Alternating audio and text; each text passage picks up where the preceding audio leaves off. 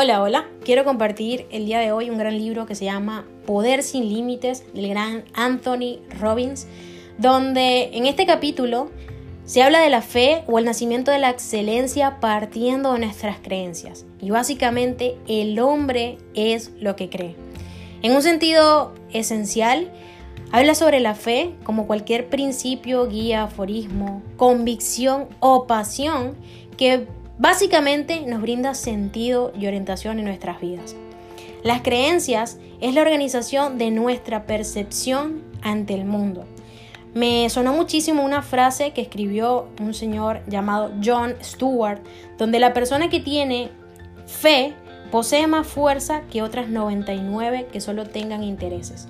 Y me parece muy acertado, ya que nuestras creencias comunican órdenes directas con nuestro sistema nervioso. Está íntimamente relacionado, porque cuando uno cree que algo es posible o verdadero, entramos en un estado de convicción tal como si lo fuese. Por eso el mensaje de este capítulo es poderosísimo, ya que nos hace ver y entender cómo nuestras creencias pueden ser la fuerza más poderosa para hacer el bien o por el contrario, ponernos límites a nuestras acciones y pensamientos.